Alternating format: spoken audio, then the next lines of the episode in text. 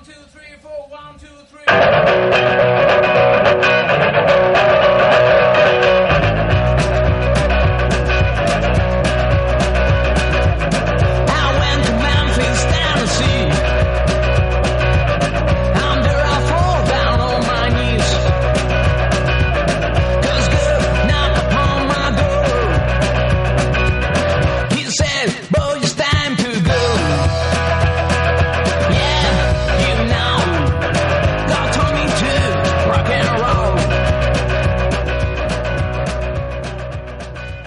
Hola, ¿qué tal? Muy buenas, bienvenidos a la decimoquinta entrega de Que entren los elefantes, una edición especial de Navidad, ¿verdad, Andrea Zanoni? ¿Qué tal? ¿Qué tal, Mac?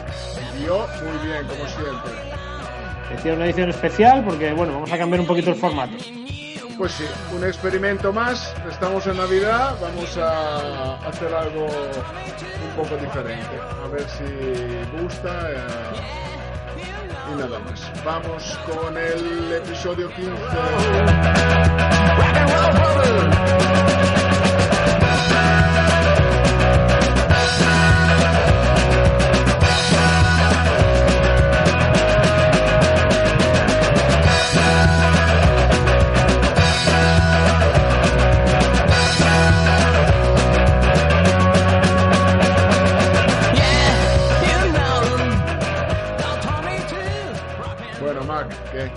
La verdad o seguimos con esta ficción radiofónica?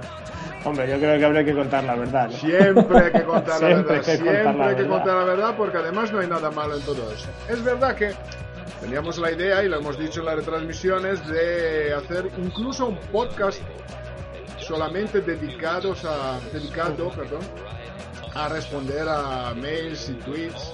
Y la verdad que la idea queda ahí. Lo que pasa que, como dijimos también en plato, una cosa son las intenciones y luego son, otra cosa es la realidad.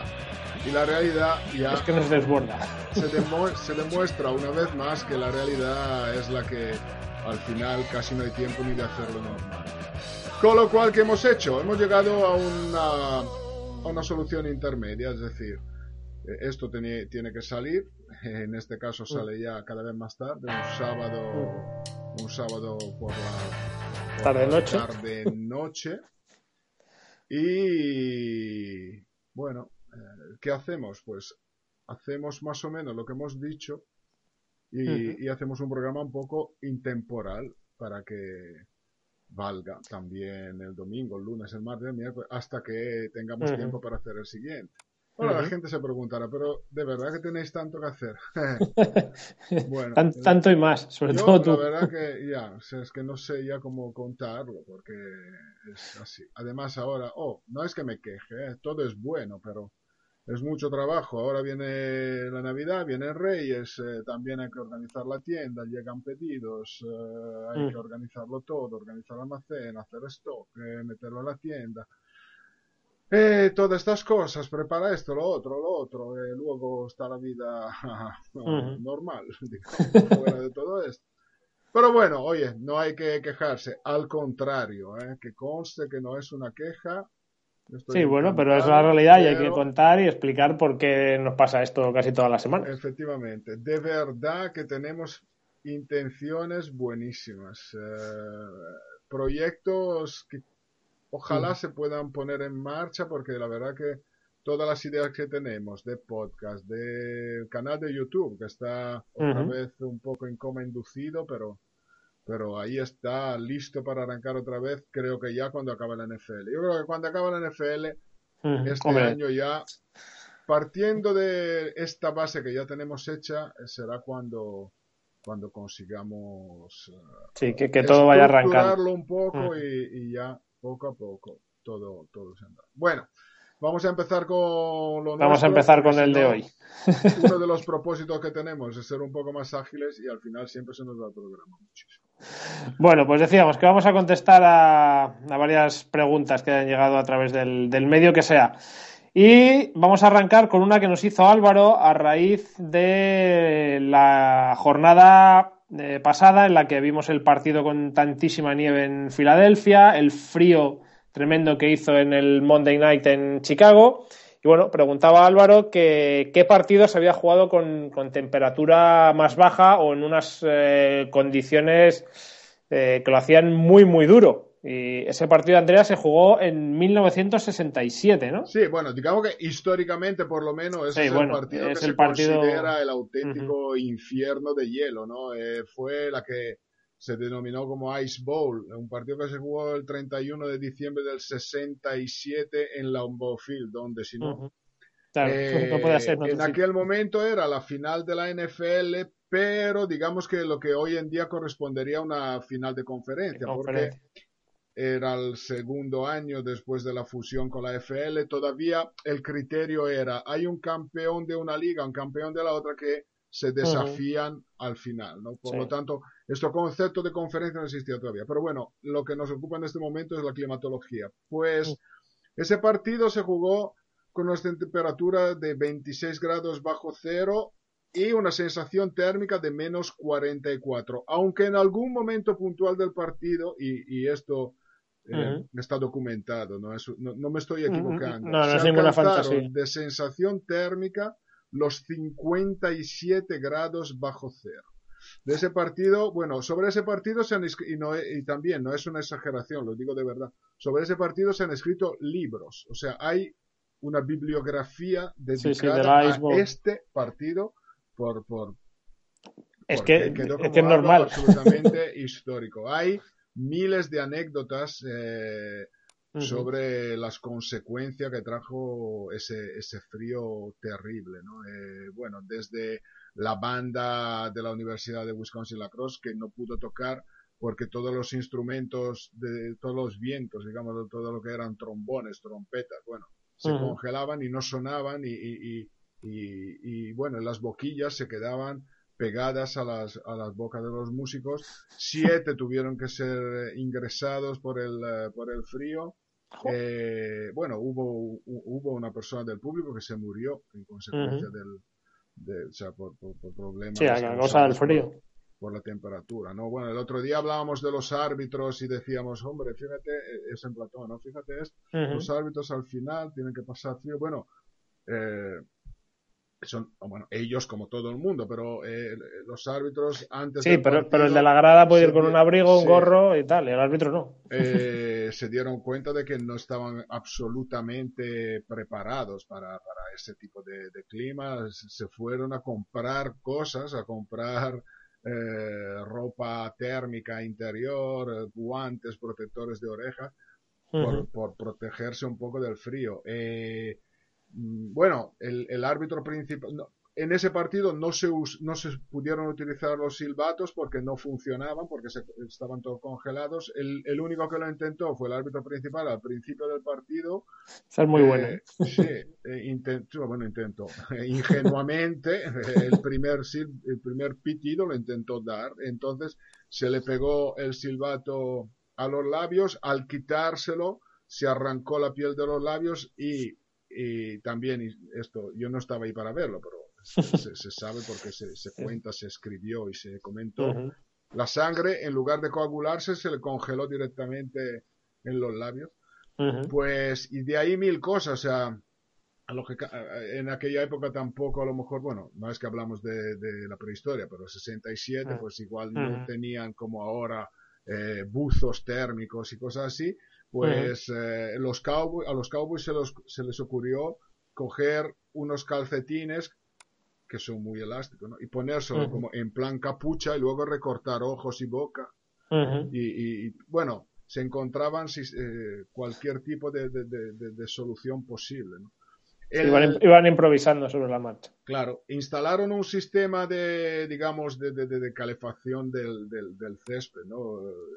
con, con, con kilómetros de, tuberías que pasaban por debajo del césped para, para, para calentar. Esto no, mm. no es que lo hicieron en, la mañana del partido, había un sistema, ¿no? Lógicamente, por el frío, todo esto reventó, provocó mm. unas fugas de, agua que empapa, o sea, hicieron que el suelo se quedara húmedo y se mm. formaron una costra de hielo bueno, hay imágenes de ese partido donde los jugadores resbalan como si como, como puede resbalar una pista de hielo. Una acera, ¿no? Claro, claro. Eh, una acera congelada, o sea, jugadores que no podían, ¿no? Y, bueno, en el último touchdown de, de Green Bay, por ejemplo, que era una situación de goal line, eh, comentaban jugadores de los Cowboys que antes de la jugada intentaban con, con, con, los pies, ¿no? O sea, con, los tacos, intentaban hacerse un poco, digamos, unos, unos agujeros para los pies para tener agarre, ¿no? sé si me explico, para tener tracción en la línea de defensa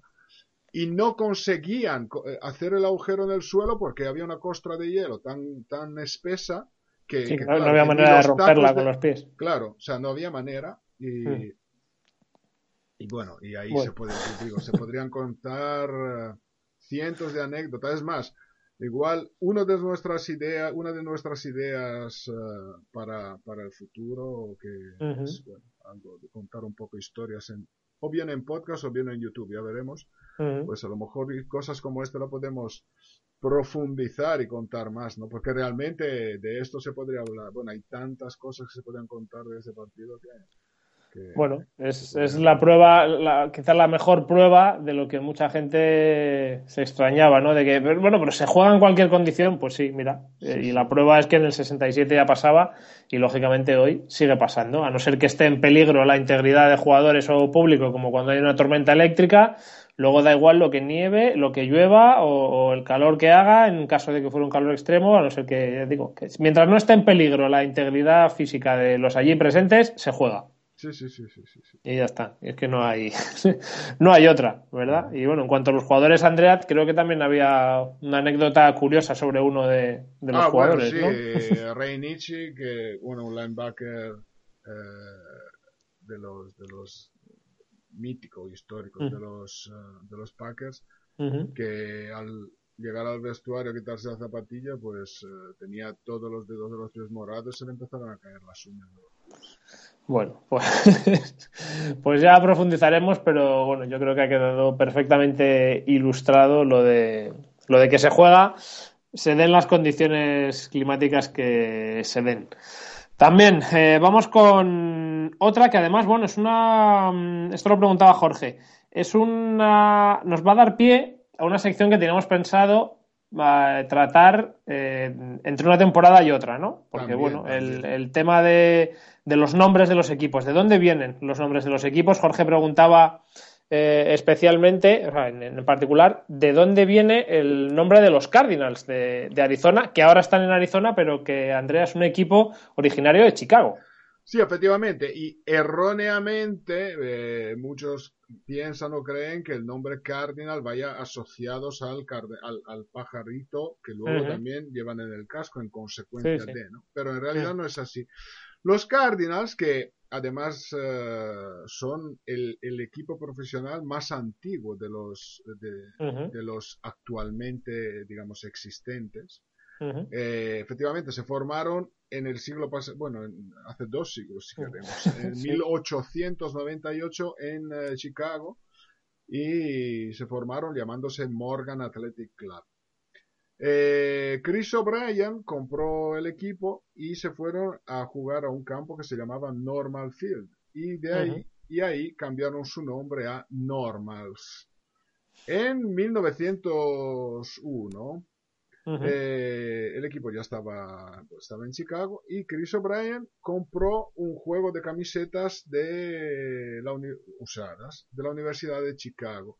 La Universidad de Chicago iba con las camisetas eh, marrones. Cuando las vio, eh, dijo, pero esto no es marrón, esto es rojo cardenal, de lo desteñidas que están las camisetas. O sea, de lo usadas que estaban. De lo usada y desteñidas, evidentemente. Y bueno, y ahí pues, se le ocurrió y, se quedaron con Cardinals por, por, el color de, esas, de las camisetas. En ese mm. momento se llamaba Racine Cardinals por el nombre de, de la zona, de la calle en donde Luego ya, bueno, eh, el equipo se reformó después de unos años, eh, pocos, un par, dos, tres años, no recuerdo, que, digamos, cesaron la actividad. Se llamaron Chicago Cardinals y ahí ya estamos un poco en la historia moderna, De Chicago se trasladaron a St. Louis, fueron los St. Louis Cardinals, luego de St. Louis a Phoenix, donde están actualmente, pero en un primer momento con la denominación de Phoenix Cardinals, hasta que finalmente se quedaron con lo que hasta hoy, digamos, es el nombre definitivo de Arizona Cardinals. Bueno, pues curiosa la historia. Cuéntame un cuento y verás qué contento. ¿eh? Hemos pues contado dos cuentos. Hemos contado dos. Bueno. Vamos ahora con otras dos preguntas que no sé si nos van a dar para cuentos, pero oye, yo creo que es interesante contestarlas porque además, bueno, son otra muestra más de lo que hablamos tantas veces, que sigue llegando gente, se sigue aficionando gente a ver la NFL y eso siempre es bueno. Pablo nos preguntaba que por qué las estadísticas de sacks a veces aparecen medios sacks, o sea que fulanito lleva cuatro sacks y medio. ¿Por qué ese medio? Efectivamente, Pablo, porque cuando un sack se consigue entre varios jugadores, eh, se le, estadísticamente, digamos que se le asigna medio sack cada uno, independientemente de si luego han llegado tres o, dos. O sea, no es que mm. luego, si son tres, es un tercio cada uno. Pero mm. bueno, hay sacks que se consiguen en solitario, por decirlo de alguna manera, y es un sack. Si hay más de un jugador, se, se le apunta medio sack eh, para, para, la estadística. Claro, a cada uno. Bueno, pues aclarado queda. Y Enrique, pues mira, también a raíz de lo de toda la nieve que cayó en Filadelfia, preguntaba que si es legal que los jugadores de un equipo limpien o quiten la nieve desde la zona desde la que se va a chutar a un field goal o un extra point. Hombre, por supuesto, mientras, eh, mientras no estén, quiero decir, mientras les dé tiempo, si ellos en el tiempo que tienen entre snap y snap pueden, pueden quitar nieve con, los, con las manos o con los pies, eh, pueden limpiar su zona, pues claro que sí. De hecho, bueno, el otro día vimos que incluso Claro, incluso pidieron, no me acuerdo si fue Filadelfia O, Detroit, incluso pidieron un tiempo muerto para hacerlo. Efectivamente, como si quieres, hombre, ahí lógicamente en la medida en que puede, o sea, te puede, te puede perjudicar el perder un tiempo muerto, pero si quieres pedir un tiempo muerto, luego lo utilizas como, quieras, o sea, como quieras. Evidentemente no puedes eh, poner una mesa en el medio del campo y comerte un plato de pasta. Pero sí que, claro, puedes utilizar ese tiempo muerto para quitar esa nieve y que el kicker, sí, y que el kicker no es que estén haciendo nada, o sea, no están alterando nada, ¿no? Porque es más, o sea, están intentando devolver a su estado natural, digamos, el, el, terreno de juego. El terreno de juego, por lo cual no hay nada ilegal en eso.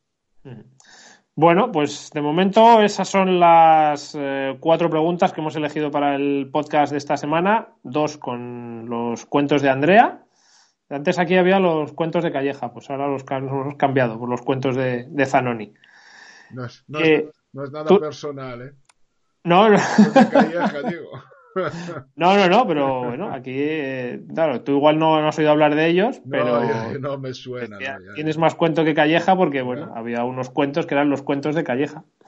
Y nosotros los cambiamos y Calleja te acompaña, pero son los cuentos de, Zanoni. Bueno, seguimos. La quiniela. Una quiniela que se puso ya complicada el jueves con la derrota de Denver. Pero, eh, aún así, R. Bezanilla consiguió eh, acertar el resultado de 13 de los 16 partidos, aventajó en un acierto a otros 7 elefantes de la quiniela.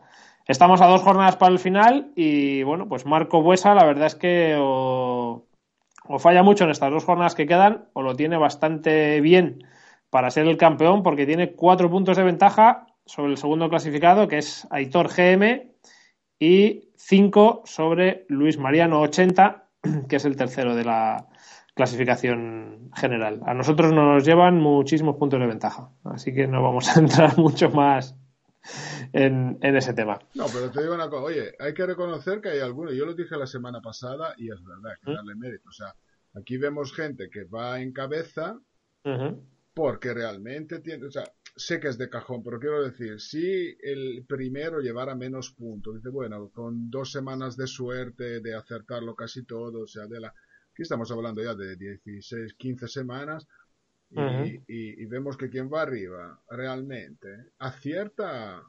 Acierta una media de más de 10. Sí, sí, con mucha regularidad, ¿no? Y, O sea, que ahí realmente, te quiero decir, nosotros, no es que estamos en una media muy mala, porque luego tú te vas a ver también, la, ya lo dije la semana pasada, la quiniela de ESPN, donde hay gente que, o sea, sí, supuestamente sabe mucho. de NFL, jugadores de tal, y luego a lo mejor tienen menos que nosotros.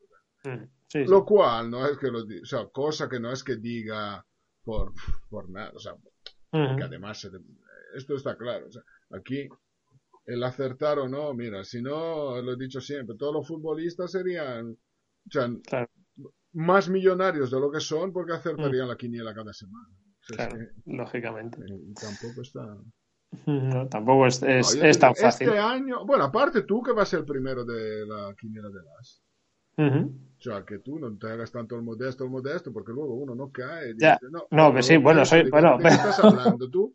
Tú vas pero eso, Sí, pero eso no significa que esté cerca de Marco Buesa, en este caso. soy, soy, el, soy el menos malo del grupo de las, nada más. Bueno, ¿cuántos aciertos tienes? No, lo sé, la verdad, es que no, la verdad es que no lo sé. Ah, pues pero bueno, sí, oye, que al final esto es lo que es, es un juego y, ya está. El caso es pasarlo bien, ganes o, o, ganes menos. Eh, Andrea, encuestas. Vamos primero con la de la web, en la que preguntábamos que ¿Quién creía la gente que tenía que ser el quarterback titular de los Bears hasta final de temporada? ¿Si Cutler o McCone? Pues mira, al final me sorprende el resultado de la encuesta y no solamente eso, sino el desarrollo, cómo fue mm. el cambio de, idea de la gente. Porque normalmente, yo que lo sigo desde el primer momento, porque claro, la propongo y luego voy viendo un poco cómo va, cómo evoluciona y lo voy contando también en Twitter y todo. Arrancó la encuesta con un, con un dominio aplastante de opiniones a favor de, de McCone, pero de un 70-30, o sea, una cosa así. Luego se dio la vuelta y al final Cutler ha, ganado. Aquí no es ganar o perder. Es el que ha recibido más opiniones en favor suyo con un 54, prácticamente un 55% para redondear, contra un 45% de McCone.